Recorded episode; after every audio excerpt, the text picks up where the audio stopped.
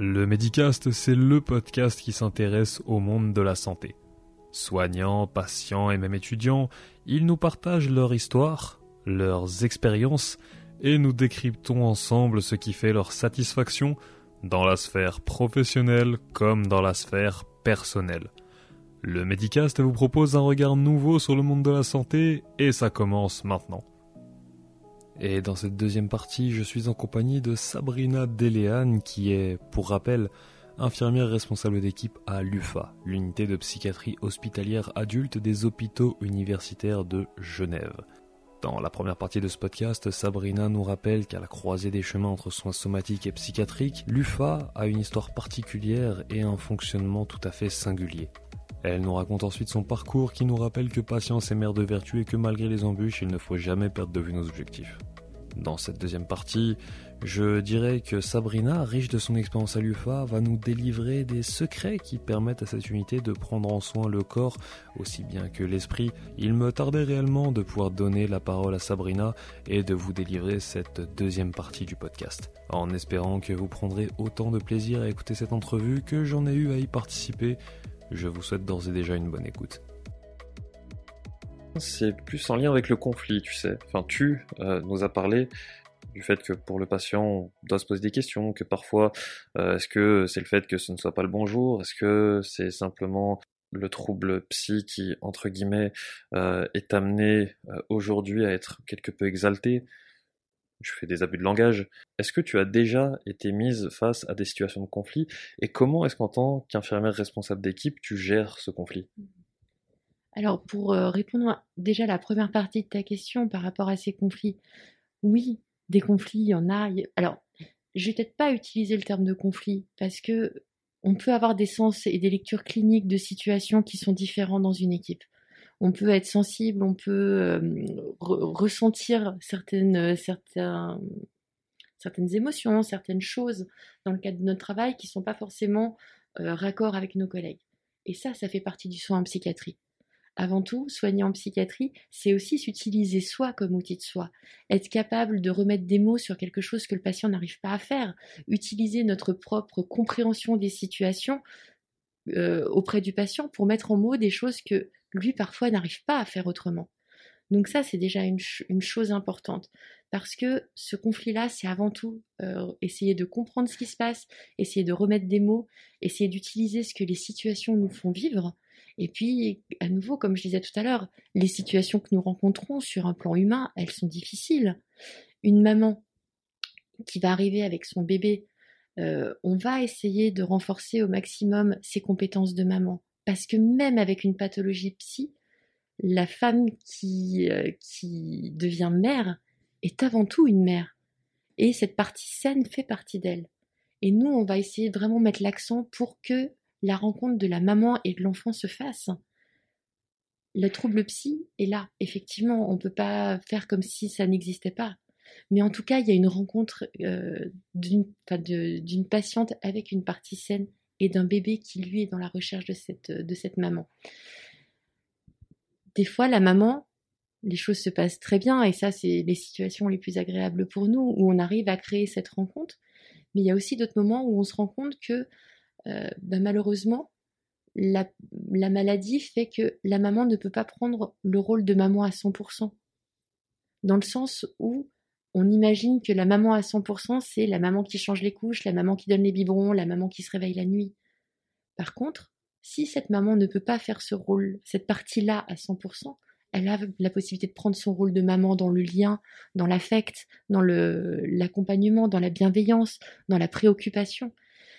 Et des fois, c'est pour pouvoir faire ces deux, ces deux aspects-là, et eh ben, on est obligé de travailler avec la maman euh, à un accompagnement d'une, d'un enfant qui serait placé dans un foyer ou qui serait placé chez un proche, qui pourrait faire les soins de préoccupation primaire, et puis lui laisser un rôle euh, plus sur l'affectif. Et euh, ces situations-là, dans l'équipe, elles nous mobilisent énormément parce que prendre ces décisions-là, se positionner par rapport à ce que nous, on a pu observer de bien, enfin de, compétences et de difficultés, c'est pas évident. C'est des enjeux qui, dans lesquels on peut pas faire, euh, on peut pas faire semblant et on est obligé de se positionner. quand on a une patiente avec un trouble alimentaire euh, qui vient dans une situation de dénutrition sévère, qui est dans un état euh, tel que son pronostic vital est engagé, c'est des situations qui mobilisent et on n'est pas toujours d'accord et, euh, et ça, ça fait vivre aussi. Mais à nouveau, ces situations-là, elles nous permettent avant tout dans les équipes de mettre des mots sur ce qui se passe. Parce qu'à nouveau, les mécanismes qui se, qui se jouent et les enjeux de ces situations-là au sein de l'équipe nous donnent beaucoup d'informations par rapport aussi aux enjeux et aux difficultés que peut rencontrer le patient. Donc, en psychiatrie, euh, la première chose qu'on fait, c'est qu'on nomme ces conflits, on nomme ces, terrains où on a du mal à se retrouver, à se comprendre, ou ces incompréhensions et autres, et on essaye de travailler autour de ça. Qu'est-ce qui fait qu'à un moment, on vit cette chose-là? Est-ce que ça appartient au mouvement interne de l'équipe? Parce que il y a des moments où il y a aussi peut y avoir des tensions ou des enjeux dans l'équipe. Est-ce que ça appartient aux patients? Et finalement, c'est en réfléchissant ces situations-là de manière très large qu'on arrive à remettre en sens.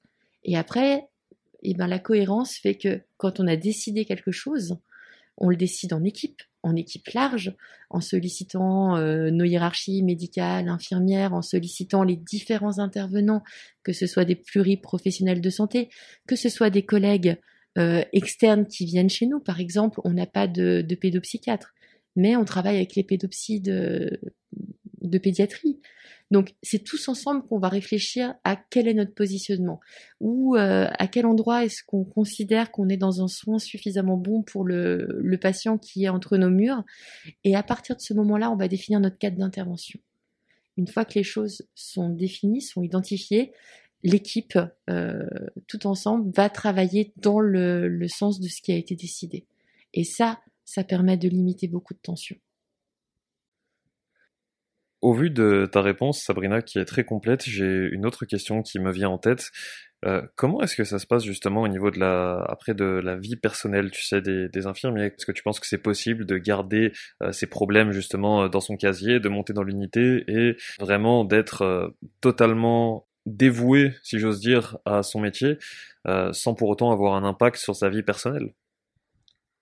C'est l'éternelle question. Alors, pour moi, je ne peux pas imaginer qu'on soit capable de se dissocier au point de se dire j'ai ma vie professionnelle et ma vie privée. Surtout en psychiatrie. Parce qu'à nouveau, comme je disais tout à l'heure, on soigne avec ce qu'on est. Et c'est aussi parce que euh, on peut rentrer en résonance avec l'histoire de nos patients, avec le, vécu traumatique de certains, avec ces choses-là, qu'on est de, des soignants, euh, de bons soignants, ou en tout cas des, des soignants suffisamment bons. Euh, c'est aussi grâce à ça c'est aussi grâce à ça. Parce que euh, jouer un rôle, euh, jouer le rôle du soignant qui serait très très bon, ça peut pas jouer, ça matche pas, on n'est pas authentique dans ce qu'on fait. Et nos patients, pour la création du lien, ont besoin de sentir que les gens qui sont en face d'eux sont pas parfaits, mais en tout cas sont des gens qui sont bienveillants, qui veulent essayer de comprendre et de les accompagner. Et ça, je ne pense pas que ce soit possible si on a laissé une partie au vestiaire. On vient avec la totalité de ce qu'on est, avec nos facilités, avec nos, nos, ronchonnements quand on est une journée un peu compliquée, avec tout ça. Mais c'est aussi ça qui fait la beauté de ce métier. Et à nouveau, je pense qu'en psychiatrie, euh, le jour où on arrive à être totalement authentique avec ce qu'on est dans nos soins, c'est là où on fait des soins qui sont de, de qualité parce que on est avant tout euh, l'outil principal de notre travail et de notre expertise. Donc voilà, par rapport à la vie personnelle, de la même manière, je pense pas qu'on puisse euh, scinder ce qu'on a vécu euh, la journée quand on a eu des situations lourdes, soyons, soyons honnêtes. Souvent, on les ramène le soir parce que y a une, les choses nous ont touchés, nous ont mobilisés, parce qu'il y a des choses qui peuvent rentrer en résonance avec notre histoire. Et toutes ces choses-là, on peut pas dire, bah ça y est, j'ai posé la blouse, je rentre à la maison, y a, youpi, euh, tout est fini. Donc, je pense qu'un des, points euh, que je relèverais déjà, c'est que en psychiatrie, nous sommes des unités, des équipes qui apprenons à parler. On ose dire que ça va pas, on ose dire qu'une situation nous met en, difficulté, on ose dire que la situation nous touche. Pour ça, on a des espaces de parole qui sont euh, mis en place par l'institution. On a des analyses de la pratique professionnelle avec des gens extérieurs. On a des supervisions d'équipe, ce qui nous permet aussi de pouvoir euh, euh, croiser ou échanger autour de nos vécus avec tous les collaborateurs qui travaillent autour d'une situation donnée. ce qui permet aussi de mettre un peu de sens, de mettre à distance. Puis des fois, simplement le fait de dire la situation, pour moi, elle est difficile, ça me brasse et franchement, euh, je suis rentrée hier, j'étais pas bien. Déjà, juste ça, ça permet de ventiler quelque chose. Donc, ces espaces-là sont extrêmement importants et précieux, et c'est des espaces qui sont énormément euh, cultivés dans le département de psychiatrie. La deuxième chose, et c'est pas pour rien que l'équipe de l'UFA a eu la réputation d'être une, une, équipe plutôt dynamique, plutôt accueillante, une, une équipe soudée. Parce que euh, les collègues, les pairs, c'est aussi ça qui permet de pouvoir euh, échanger en plus les, les liens, la, sympathie et puis le, les liens, enfin les interactions dépassent souvent le cadre du travail. Et c'est vrai que souvent l'équipe, c'est une équipe qui aime sortir, qui aime bouger, qui aime pouvoir euh, se voir à l'extérieur. Donc je pense que ça aussi, c'est quelque chose qui nous permet de pouvoir avoir des soupapes de sécurité et puis des soupapes pour souffler par rapport à ce qu'on vit. Et puis la dernière chose, euh, souvent euh, dans l'équipe, beaucoup ont une activité annexe, que ce soit nos collègues sportifs qui font des marathons, nos collègues euh, plutôt euh, qui sont sur de la méditation avec du yoga, avec euh, voilà, chacun a ses autres techniques à côté pour pouvoir évacuer. Eh bien, Sabrina, nous arrivons bientôt à la fin de la deuxième partie pour arriver sur la troisième, mais avant ça, j'ai une question qui émerge. comment est-ce que on peut faire au sein de ton équipe? Je passe un peu du coq à l'âne, tu m'excuseras. Quelle lecture peut-on avoir au niveau des symptômes somatiques sur des patients qui ont un trouble psy? La lecture est la même que sur euh, le reste de la population. Après, la finesse va peut-être être dans la manière de le nommer.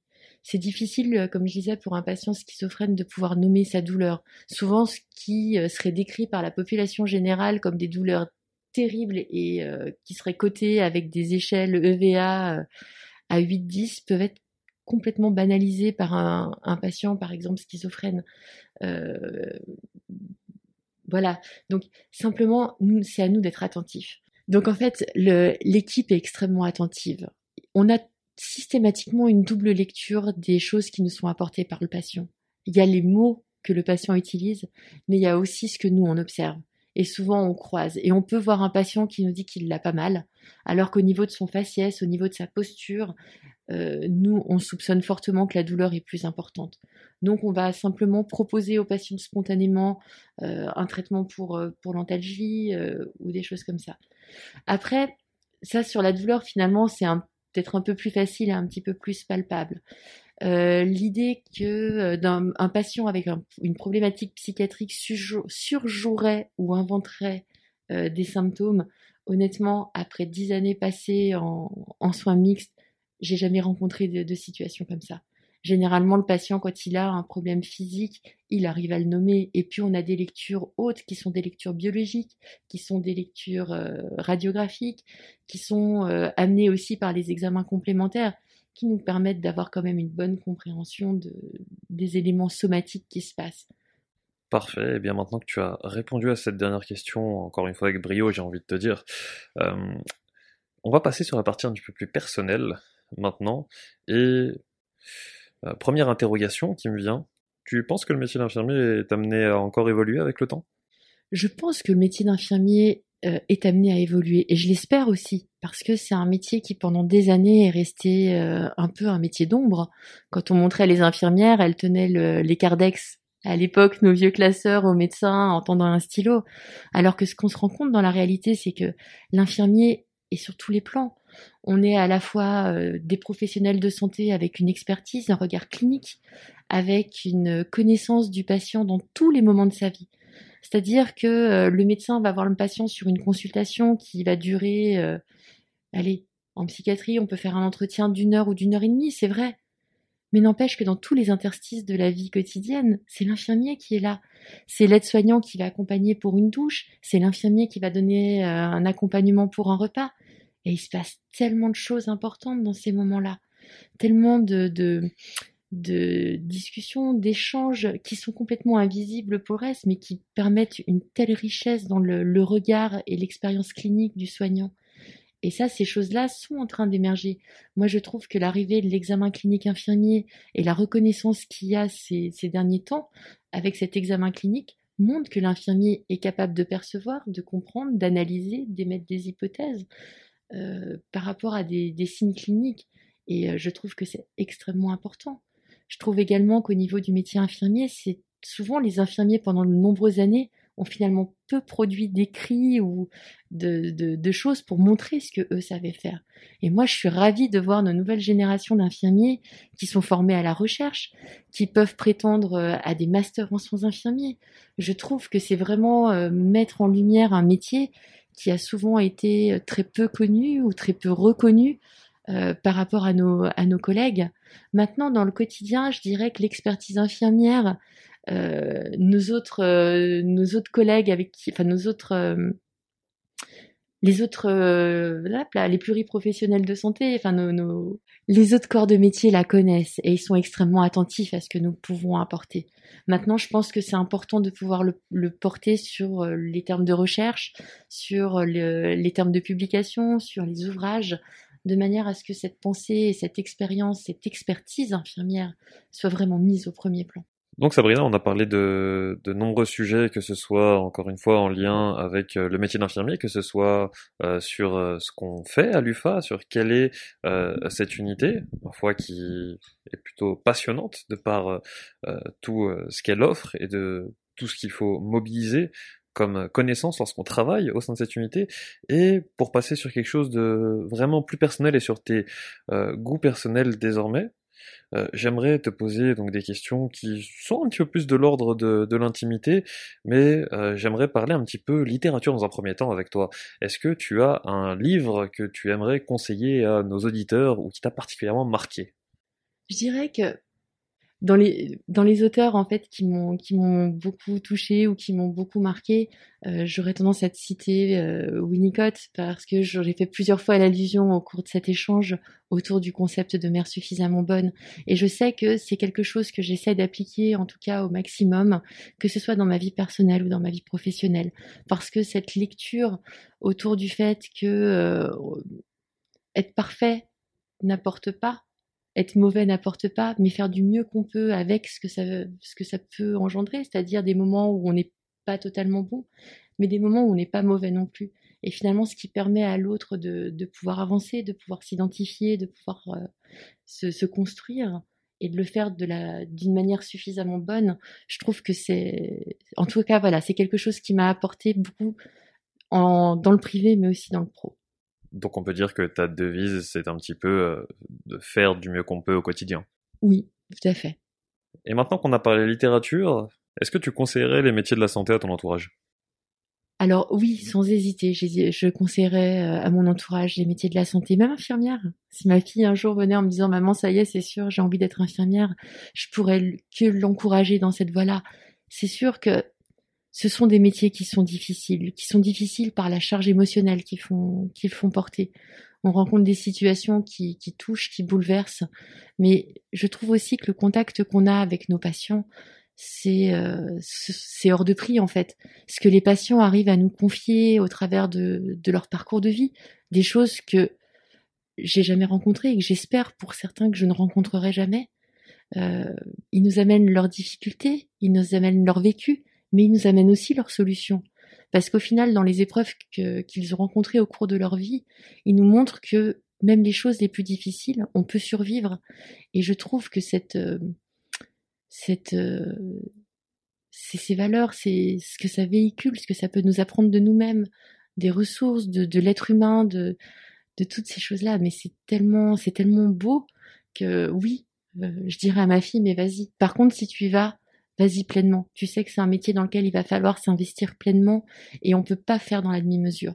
On peut pas être à demi infirmier ou à demi bienveillant. Euh, c'est un métier dans lequel il faut être vrai, il faut être authentique, il faut être euh, positionné, il faut savoir se remettre en question, euh, être capable de nommer ses limites. Et Dieu sait que dans le monde du travail, c'est pas toujours évident de dire qu'on ne sait pas ou qu'on ne peut pas ou que c'est trop dur. Et là, pourtant, je lui dirais, mais nomme-le c'est important de pouvoir dire qu'à un moment ça touche trop et de savoir pourquoi ça touche trop. Parce que finalement, on peut pas rester juste avec leur vécu du c'est douloureux, mais qu'est-ce qui fait que cette situation-là euh, me réinterroge ou me, ouais, me, me, me, touche? Si je repense au travers des, des 20 années de soins que j'ai que j'ai derrière moi maintenant, je me dis que les rencontres que j'ai faites, les, les expériences que j'ai échangées, les moments de vie que j'ai traversés avec les patients, parce que la maladie est là, mais la maladie, c'est heureusement, c'est pas les 24 heures de la journée. Il y a des moments où on a rigolé, il y a des moments où on a pleuré, il y a des moments où on s'est confié, et ça a juste pas de prix. Donc, euh, sans hésiter, je, je conseillerais les métiers de la santé. Et pour terminer, toujours sur euh, cette note euh, plutôt positive que tu nous donnes, quel conseil tu donnerais à un jeune ou un étudiant qui aimerait justement se lancer dans ces métiers de la santé, notamment dans le métier d'infirmier Je dirais que je pense pas que ce soit un métier vers lequel on va euh, parce qu'on ne sait pas quoi faire d'autre. Je reste intimement convaincue qu'un jeune qui aurait envie de venir sur un métier de la santé, c'est que déjà au fond de lui, il le ressent. Et le plus beau conseil que je lui dirais, ce serait vas-y, vas-y. Après, euh, je pense qu'il faut élargir les horizons parce que finalement, je me rends compte de par mon expérience et mon parcours qu'il y a des métiers, des, professions de santé que j'ai découvert très tardivement, où finalement je savais pas trop ce qu'ils faisaient. Finalement, quel est le rôle d'un ergothérapeute? Qu'est-ce que fait un psychomotricien? Et finalement, c'est des métiers que j'ai découverts euh, sur le tas, en travaillant avec eux, en apprenant de leur expérience, et où je me suis dit, waouh, ah ouais, c'est sympa aussi. Donc j'aurais tendance à dire que si vraiment le, domaine intéresse, de prendre le temps de regarder toutes les possibilités qu'il y a euh, dans, le, secteur de la santé pour regarder celle qui peut nous convenir le mieux ou nous toucher le plus. Et puis après foncer parce que c'est un métier, c'est un domaine de travail et d'expertise qui est juste hyper riche et enrichissant d'ailleurs. Eh bien écoute, sur ces belles paroles, j'aimerais euh, tout d'abord euh, te remercier pour ta participation à ce podcast. Merci à toi. Et j'aimerais également remercier ce cher Simon qui aujourd'hui était en régie et qui m'aide euh, sur le podcast en règle générale. Un grand merci à toi pour ton travail qui se fait dans l'ombre. Et avant de terminer cet épisode, j'aimerais peut-être te laisser un mot pour la fin. Non, mais je, non, je voulais vous remercier euh, D'une part parce que, bah, comme je disais, c'est aussi grâce à ton travail que le métier d'infirmier peut être mis en lumière au travers de ce podcast. Je trouve que c'est euh, c'est un joli exemple. Euh, remercier Simon, travailleur de l'ombre, mais qui a aussi des, idées, puis des approches très pertinentes, des questionnements très enrichissants aussi. Et puis, euh, et puis bah, remercier à nouveau tous les gens avec qui j'ai la chance de, collaborer, que ce soit euh, dans le quotidien, que ce soit les patients, et puis pour toutes ces, belles, euh, ces belles rencontres que j'ai pu faire grâce au domaine des soins. Nous voilà arrivés à la fin de cet épisode et je tiens à vous remercier pour le précieux temps que vous nous avez accordé. Si tout ça vous a plu, je vous invite à vous abonner pour ne pas louper les prochaines sorties et si vous souhaitez me soutenir, vous pouvez également me laisser un avis sur la plateforme d'écoute de votre choix. Spotify, Apple Podcasts, Deezer ou autre. Sachez que je suis à 100% preneur de vos retours. Vous pouvez également me contacter sur Instagram ou LinkedIn si le cœur vous en dit, si vous souhaitez me faire un feedback ou par exemple me proposer des invités. Je suis tout oui. Medicast ou Guillaume Ismaili. Et pour terminer, je pense que chaque personne détient un potentiel sans limite en lien avec sa propre histoire et que notre capacité de progression est exponentielle. Faites ce qui vous passionne, prenez soin des autres et surtout prenez soin de vous. Vous étiez sur le Medicast en compagnie de Guillaume Ismaili. À bientôt, j'espère.